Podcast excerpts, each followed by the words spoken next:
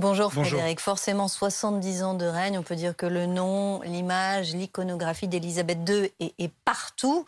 Et au moment de l'accession au trône de Charles, eh bien, le pays va devoir changer un nombre incalculable de symboles. Oui, a commencé par la monnaie. Hein. On en a déjà beaucoup parlé aujourd'hui. Mais c'est vrai que le visage de la reine Elisabeth II ornait les billets de banque britannique depuis 1960. Hein. Pas la première année de son règne. Il aura fallu attendre quelques années. D'ailleurs, pour l'anecdote, c'est la première monarque à orner un billet de banque. Hein. Son père, le roi George VI, n'avait droit, lui, qu'à des pièces. Il va donc falloir changer, transformer 4,5 milliards de billets de banque actuellement en circulation. Ça va prendre des années. La Banque d'Angleterre a, dès hier soir d'ailleurs, précisé que les billets actuels avait euh, toujours cours, mais voilà, ça, il va falloir transformer petit à petit.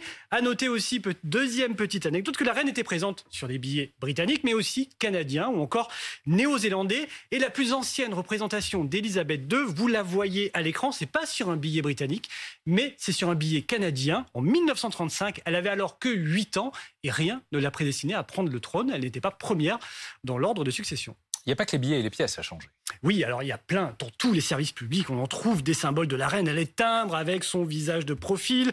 Les boîtes aux lettres de la poste britannique, hein, pour ceux qui sont allés en Grande-Bretagne, il y a écrit dessus ER2 pour Elisabeth Regina 2. Là aussi, ben, il y en a 100 000 qu'il va falloir changer. Ça va prendre énormément de temps.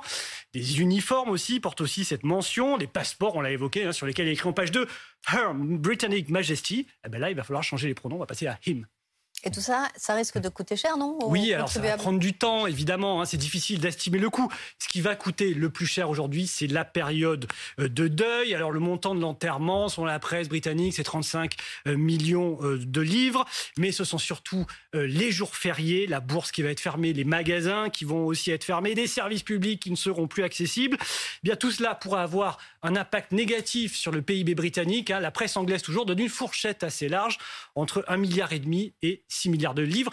Coup dur en période sociale difficile, à moins que ce soit comblé, que ce manque à gagner soit contrebalancé par un afflux touristique plus important. C'est ce qu'on avait pu observer lors du mariage de Kate et William en 2011. C'était 500 millions de livres sterling qui étaient rentrés en plus grâce au tourisme euh, monarchique qui avait attiré les visiteurs étrangers.